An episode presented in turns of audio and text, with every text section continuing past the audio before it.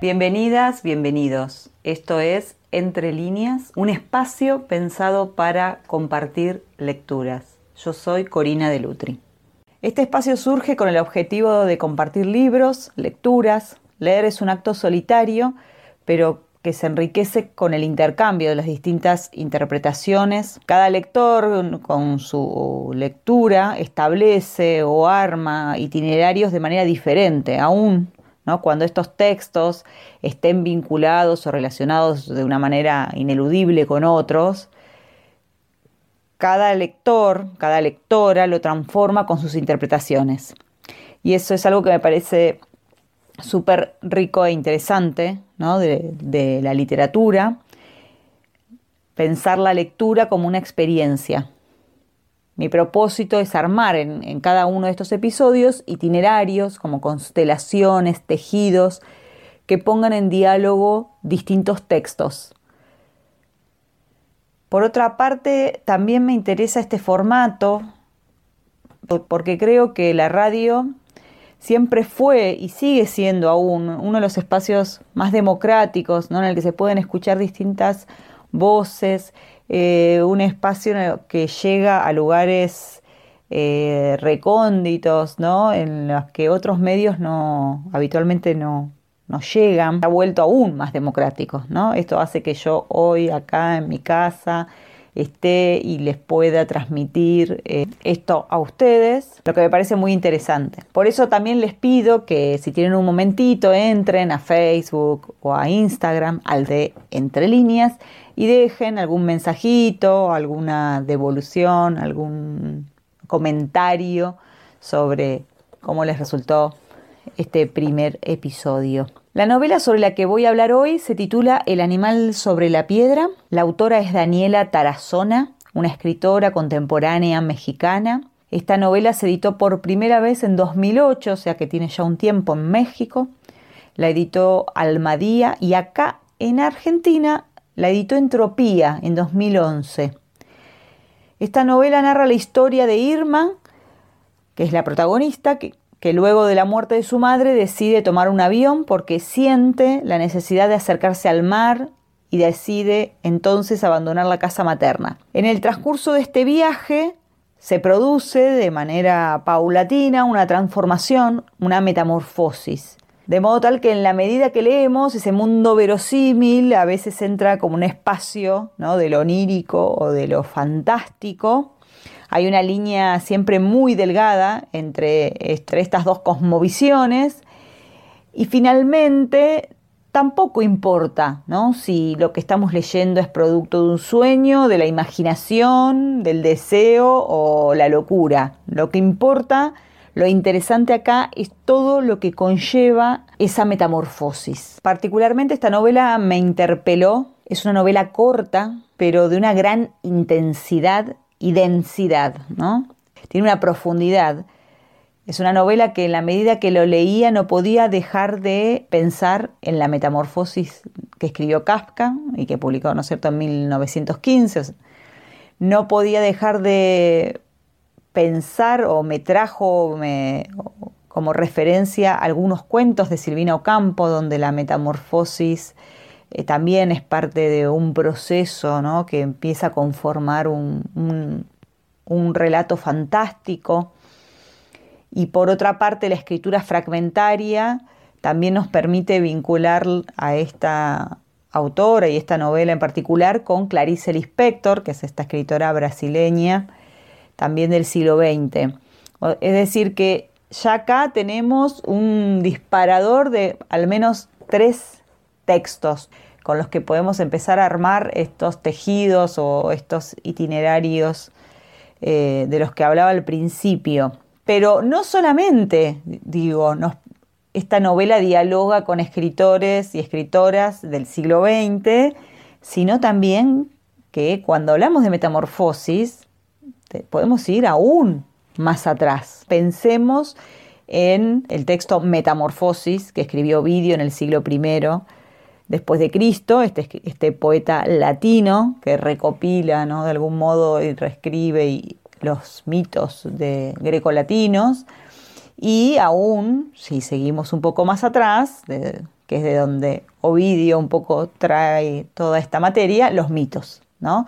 Eh, pueden ser los mitos griegos, como también podrían ser eh, los mitos eh, precolombinos o de cualquier otro tipo de em, cosmogonía. Em, los mitos, en los mitos la, metamorfosis está presente permanentemente, ¿no?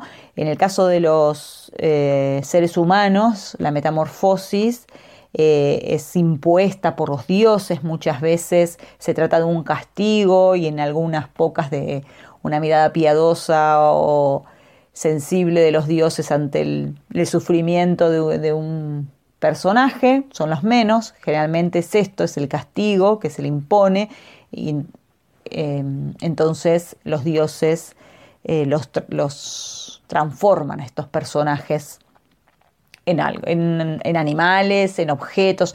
También la metamorfosis está relacionada como con cierta cosificación del ser humano. Por ejemplo, eh, que se jacta de ser más eh, virtuosa que la propia Atenea con los tejidos, entonces luego avergonzada de haber desafiado a los dioses, intenta suicidarse colgándose de una viga, entonces Atenea la convierte en una araña y de ahí el mito de las telas y de las arañas, también el mito de Narciso, ¿no? que es tanto contemplarse en el agua, termina convertido en una, en una flor, en una planta, el narciso. Eh, pero también los dioses podían transformarse, metamorfosearse. Zeus, justamente, si pensamos en, los mitos griegos, es el dios ¿no? de las mil transformaciones. Pero la diferencia entre las metamorfosis de los seres humanos y de los dioses es que los dioses sí podían elegir cuándo, cómo y volver también a su forma original. Entonces tenían como una disposición sobre esa transformación diferente que la de los seres humanos que quedaban de algún modo condenados a esa nueva forma. Y esto es algo que me pareció interesante en la novela, cómo está trabajada esta metamorfosis, porque en algún punto tiene algún contacto con lo mítico, hay algo ¿no? de, esta característica eh, o de esta temática mitológica, podríamos decir que hay algo de una novela mitológica, pero con la diferencia de que la protagonista es una mujer y ella de algún modo decide, desea esa metamorfosis. Y eso me pareció una idea muy poderosa. De modo tal que cuando pienso en la metamorfosis de Kafka, ¿no? vemos la diferencia. En el caso del personaje de Kafka, Gregor Samsa, Gregor Samsa sufre la transformación. Eh, no comprende por qué se transforma ni en qué. Es repentina, la novela empieza, no estoy haciendo ningún spoiler si alguien no la leyó, la novela empieza eh, narrando que Gregor Samsa no puede moverse y empieza a ver su cuerpo que ya no es el mismo, sus patitas volando, temblando, eh, ya no, no es un cuerpo humano, no puede, en fin. Entonces, y la novela de Kafka narra a través de esa metamorfosis, mm, bueno, muchísimas cuestiones trabaja la novela, pero digo, eh, la metamorfosis produce una aniquilación de ese sujeto, ¿no? Hay una aniquilación del ser. Eh, y de hecho esto también tiene que ver con el final de esa novela. Cosa totalmente diferente en esta novela que escribe Daniela Tarazona el animal sobre la piedra, en la que la metamorfosis podríamos decir que la transforma y la deja en un lugar mejor, al menos el, mejor lugar que ella elige. ¿no? Y esto es lo que digo, ¿no? es una mujer que elige, que se transforma y que también tiene una, un, poder sobre su propio cuerpo eh, y un manejo de su propio cuerpo en la medida que esto sucede. Y esto es muy eh, interesante cómo se va dando, porque ella no sabe en qué se va a transformar, pero paulatinamente eh, el, texto, el cuerpo, perdón, le va, el, el, texto también es un cuerpo, ¿no? Pero bueno, el cuerpo le va dando indicios acerca de hacia dónde va. Y que también ese animal en el que finalmente ella se transforma tiene que ver un poco con la liminalidad y con este primer deseo que ella tiene de abandonar la casa, de ir hacia eh, la costa y demás. En la forma en la que está narrada esta transformación, esta metamorfosis, hay algo del rito de pasaje. ¿no? Un rito de pasaje es un ritual que atraviesa una persona cuando pasa de un estado espiritual a otro y habitualmente tiene tres etapas, la etapa de la separación, la etapa de la transición o la liminalidad, ¿no? la de los márgenes, la de los bordes, esa etapa en la que el sujeto se encuentra en un, como en un punto intermedio entre lo que fue o está dejando de ser y lo que finalmente va a ser. Y la etapa, la tercera etapa, que es la etapa del reconocimiento. Esta novela empieza con la etapa de la separación y transcurre en la segunda etapa, que es la etapa de la transición o de la liminalidad, y culmina con la transformación. Y la novela, les voy a leer el principio empieza así. Mi casa fue el territorio de un suceso extraordinario. Después de la muerte de mi madre, un gato de color gris entró a mi cuarto y orinó bajo mi cama. Y luego más abajo dice, era la una de la mañana, caminé de un lado a otro de la sala, amedrentada por la corpulencia del robusto animal. Descubrí la ventana de la cocina abierta, las macetas de la cornisa volteada, y dije en voz alta, entró por la ventana. El gato maulló en el cuarto, parecía estar en celo. El ruido del mundo a veces produce un aullido interior que contenemos.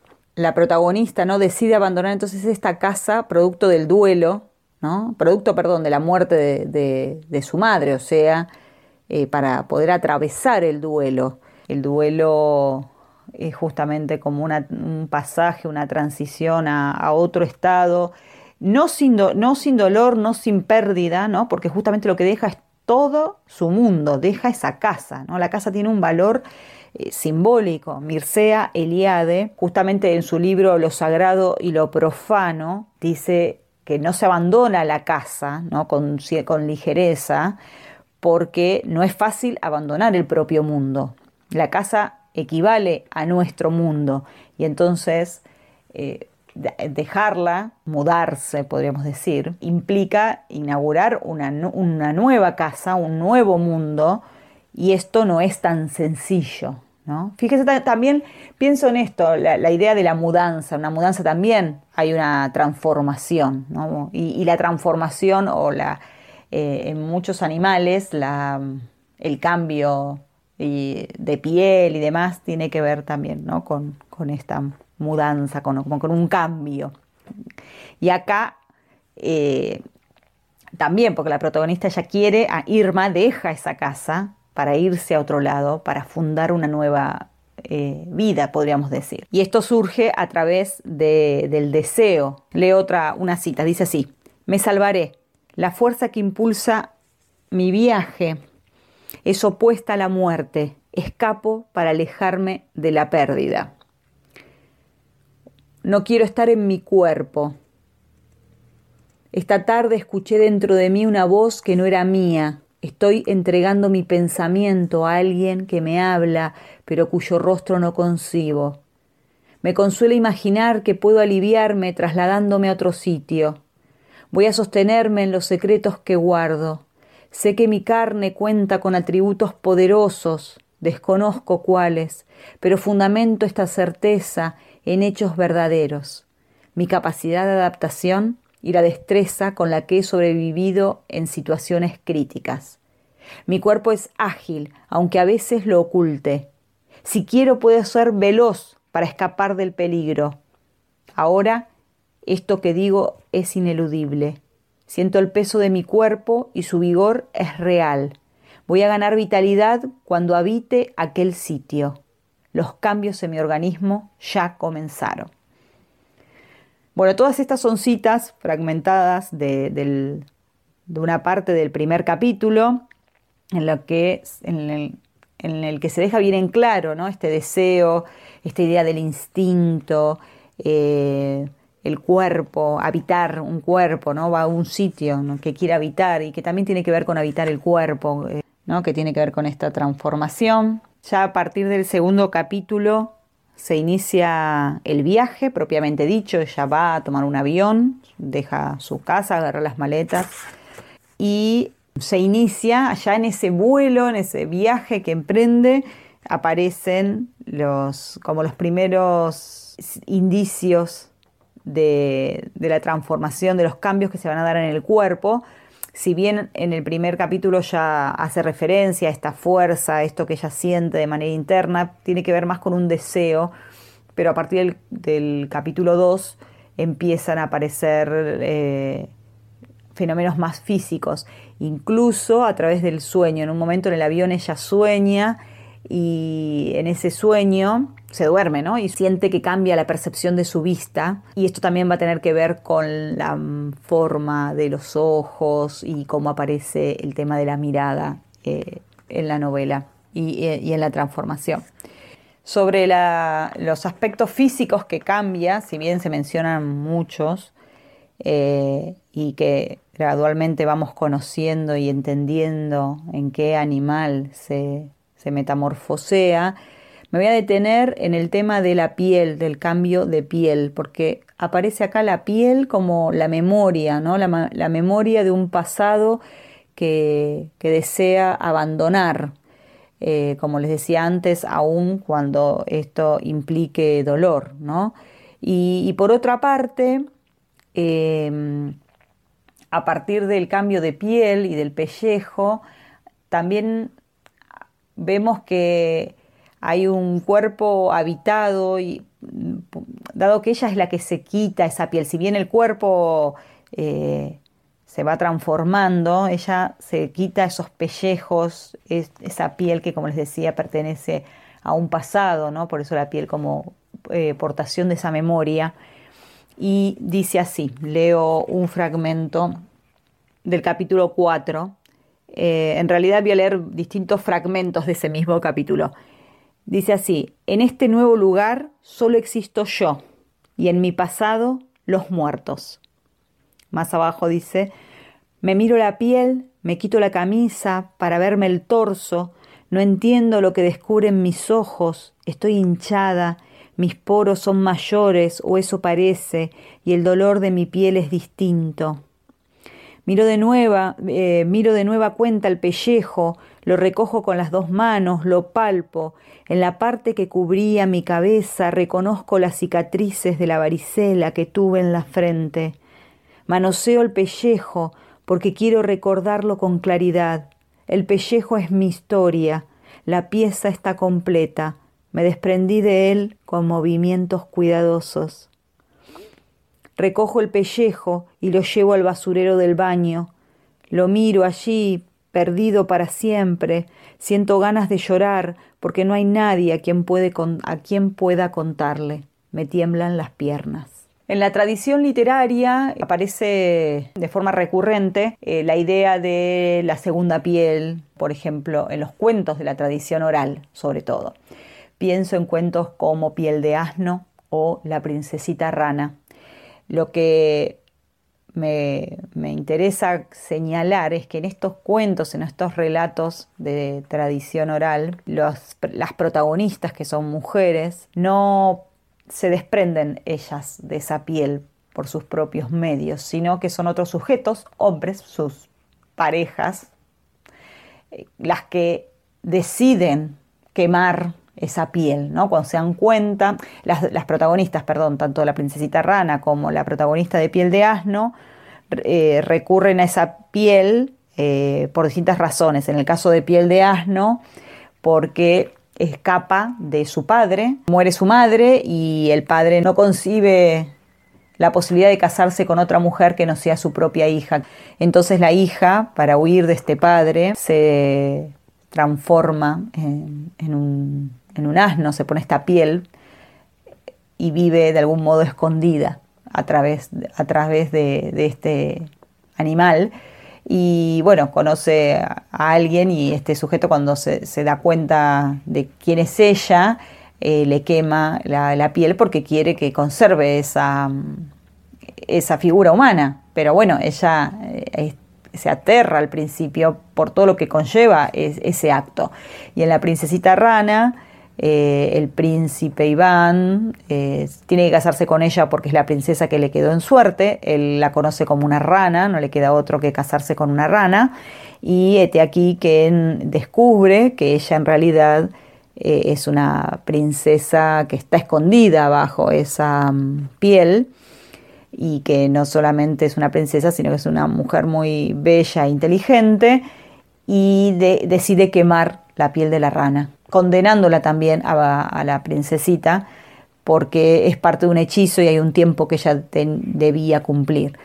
Y bueno, y eso trae otras acciones en el cuento. Pero quiero decir, tanto en, eh, en, estos, en, estos, en estos dos cuentos como les mencionaba, eh, aparece justamente la, idea de, la, piel como una protección y hay otros que le quitan, ¿no? Y masculinos. Y en cambio acá en la novela, la piel es esto, es la memoria y es ella la que decide quitárselo aún cuando sea dolorosa. Por eso digo que aparece esta idea del, del cuerpo habitado, la protagonista que, que puede apropiarse, que se apropia de su cuerpo. Por otra parte, la novela tiene una estructura fragmentaria. Uno mira y cada capítulo está compuesto por distintos fragmentos, distintas partes que conforman toda una unidad. Esto le da una particularidad en cuanto al ritmo, en cuanto a la voz y también tiene que ver con el carácter testimonial que tiene para la protagonista escribir esto. En el capítulo 5 dice, el papel del testigo es reconocer los hechos, pero el corazón del testigo no siempre tiene las cualidades de una estrella, no emite luz. Los testigos suelen ser personas débiles que se dejan llevar por sus pasiones y oscurecen lo que ven. De su mirada está hecha buena parte de la historia. En la vida propia, en ese limbo donde uno es uno mismo y se percibe el pulso de las vísceras, no hay otro que pueda hablar en nuestro, no, en nuestro nombre. Yo deseo dar mi testimonio porque sé que otros padecen de la misma manera sin que pueda atestiguarlo. Además del carácter testimonial que tiene, em, o podríamos decir el carácter testimonial que tiene en cuanto al registro de esa evolución, de esos cambios, también me llevó a pensar y a recordar los diarios ¿no? de los naturalistas, como por ejemplo Darwin, que observaban estos cambios y, hacían ese registro. Entonces hay algo del registro biólogo, de naturalista o del biólogo eh, en, esta, en esta construcción. Y justamente esta eh, forma le da, es lo que también le da un ritmo y produce, produce la voz tan genuina de este personaje, ¿no? Pero también esta escritura fragmentaria se, la puede vincular con la escritura de Clarice Lispector, que es una escritora brasileña que también eh, tiene este tipo de escritura fragmentaria y que además la autora no solamente estudió, estudió y, le interesa su obra, sino que también publicó un ensayo sobre Clarice Lispector que se, titula así Clarice Lispector y además esta novela tiene un epígrafe que nos permite eh, dialogar con la autora no solo desde la estructura, sino también en relación a, otro de los, como de los tópicos que aparece en la novela, que tiene que ver con los vínculos, porque yo siempre hablé de Irma, que es la protagonista, pero Irma no está sola durante toda esta novela, sino que Irma se encuentra con un compañero y este compañero tiene una mascota, la mascota es un oso hormiguero, un oso hormiguero que también va a ser importante después en la medida en que Irma vaya adquiriendo su nueva forma porque se va a empezar a relacionar de manera más instintiva de animal a, animal, digamos. Y este compañero, que ese es el nombre que tiene, también va a ser importante porque va a registrar en, algún, en, los momentos en los que ella no pueda hacerlo, él se va a encargar del registro. Y por otra parte, justamente lo que me, me, pareció sumamente interesante es cómo, eh, cómo están trabajados los vínculos. ¿sí? El compañero cuando se encuentra con ella en la playa, que es, ni bien ella llega de su viaje, lo primero que hace es ir a la playa a contemplar el mar y ahí lo encuentra, se encuentra con él. Él le dice que un día se va a ir y va a desaparecer, que no necesariamente se va a morir, sino que va a desaparecer. Un poco eh, cuando ella termina su proceso de transformación, él se va. Y, es, y él se va porque en verdad ya no puede seguir estableciendo un vínculo con ella ni ella con él, a menos que él se transformara ¿no? o, o renunciara a algo propio. Y ambos personajes de algún modo aceptan esto de esta manera. Por lo tanto, me parece una forma muy interesante de, abordar los vínculos. ¿no? Y esto eh, parte de, este epígrafe que, tiene, que encabeza la novela, que es de Clarice Lispector, que dice así. ¿Qué bicho es ese? le pregunté, e intuitivamente mi tono suave fue para no herirlo con mi curiosidad. Le pregunté qué bicho era aquel, pero en la pregunta el tono tal vez implicara ¿por qué hace usted esto? ¿Qué necesidad es la que le hace inventarse un perro? ¿Y por qué no un perro de verdad entonces? Pues los perros existen. ¿O usted no tuvo otro modo de poseer la gracia de ese bicho más que con un collar? Clarice Lispector, Amor en Revelaciones de un Mundo. En este epígrafe aparece justamente esta idea de que el amor muchas veces incluye que el otro se transforme, que el otro pierda una parte de sí mismo. ¿no? Acá este, este, animal al que se refiere es un coatí eh, que termina domesticado, ¿no? quien lo posee aniquila su, su animalidad, ¿no? su libertad. Entonces, eh, Daniela Tarazona justamente reflexiona sobre esto, ¿no? Y dice en algunas de sus entrevistas esto de que el amor muchas veces nos convierte en algo que no somos. Y acá en la novela los personajes se acompañan o el compañero la acompaña a Irma hasta donde es posible sin aniquilarse a sí mismo, ¿no? Y, y luego se separan. Por eso me, pareció que es una novela que la recomiendo si quieren y tienen ganas de leer eh, algo bueno, corto, pero intenso, por todas estas cuestiones que, ya mencioné, que tienen que ver con esta idea de poderosa de una mujer que, que, habita su propio cuerpo, que decide también sobre su cuerpo, eh, por la forma en la que se da esa transformación, por la manera en la que se trabajan los vínculos, por el, ritmo, la voz, el estilo, lo mitológico, lo ancestral que está acá presente en, esta novela. La novela termina con esa tercera etapa ¿no? de la transformación y del reconocimiento y también por esta idea de, esta idea tan particular de trabajar un tópico tan complejo y a la vez tan escrito también, que es el duelo. Y que un duelo también es algo muy particular y personal y me parece muy me pareció muy original. Así que se los recomiendo.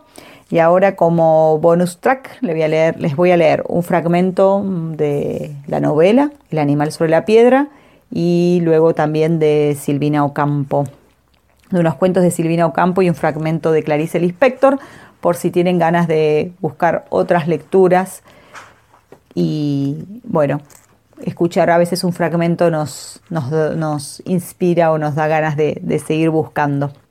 Capítulo 5. Descanso. Quiero subirme a una piedra de la playa, deseo quedarme allí hasta que me falte el agua. Voy. Me monto en la piedra porque es ya lo único que anhelo. Me acomodo. Entiendo que este será mi sitio a partir de ahora. El sol me calienta y los malestares del cuerpo se atenúan. Miro mis manos y noto que la piel ha engrosado en las muñecas. Estoy aquí porque tengo el agua y la tierra reunidas. Puedo sumergirme en el mar cuando lo desee y pisar la tierra de vuelta. Necesito la procuración de los dos medios porque ya no sabría vivir de otra manera. Bueno, con esto cierro todo lo referente a El animal sobre la piedra de Daniela Tarazona y a continuación les dejo, les leo eh, una introducción de un cuento de Silvino Campo, Hombres, animales, enredaderas. Al caer perdí sin duda el conocimiento. Solo recuerdo dos ojos que me miraban y el último vaivén del avión como si una enorme nodriza me acunara en sus brazos. Así agradará a un niño que lo acunen. Cerré los párpados, vagué por mundos desconocidos. Después un ruido ensordecedor y luego un golpe seco me devolvieron a la realidad, el encuentro duro de la tierra. Después nada me comunicaba con esa tierra, salvo la sensación de una hoguera que se apaga y deja la ceniza gris parecida al silencio. No comprendo en qué forma sucedió el accidente que yo esté solo en esta selva con los víveres y que no quede ningún rastro a la vista de la máquina donde viajé me desconcierta. Alguien vendrá a buscarme. Confío en la astucia de los aviadores, que más que a buscarme a mí y a los demás tripulantes y pasajeros, buscarán la máquina. Me encontrarán por casualidad. La casualidad existe y a veces conviene. Estas provisiones, cuidándolas, alcanzarán para veinte días mi cálculo podría ser inexacto. Bueno, además de este cuento, que también trabaja sobre la metamorfosis, pueden leer Sábanas de Tierra, en la que también la, metamorfosis o la transformación se da en, en un marco, en el marco de un jardín. Y por último leo un fragmento de Agua Viva de Clarice Lispector. Esta es la vida vista por la vida. Puedo no tener sentido, pero es la misma falta de sentido que tiene la vena que late. Quiero escribirte como quien aprende. Fotografío cada instante. Ahondo en las palabras como si pintara, más que un objeto, su sombra. No quiero preguntar por qué. Se puede preguntar siempre por qué y siempre continuar sin respuesta. ¿Lograré entregarme al expectante silencio que sigue a una pregunta sin respuesta? Aunque adivine que en algún lugar o en algún tiempo existe la gran respuesta para mí. Y después sabré cómo pintar y escribir después de la extraña pero íntima respuesta. Óyeme, oye el silencio lo que te digo nunca es lo que te digo y sí otra cosa. Capta esa cosa que se me escapa y sin embargo vivo de ella y estoy en sintonía con la brillante oscuridad. Un instante me lleva insensiblemente al otro y el tema temático se va desarrollando sin plano, pero geométrico como las figuras sucesivas en un caleidoscopio. Entro lentamente en mi dádiva a mí misma, esplendor dilacerado por el cantar último que parece que fuera el primero. Entro lentamente en la escritura, así como yo ya entré en la pintura. Es un mundo enmarañado de lianas, sílabas, madreselvas, colores y palabras, umbral de entrada de una ancestral caverna que es el útero del mundo, y de él voy a nacer.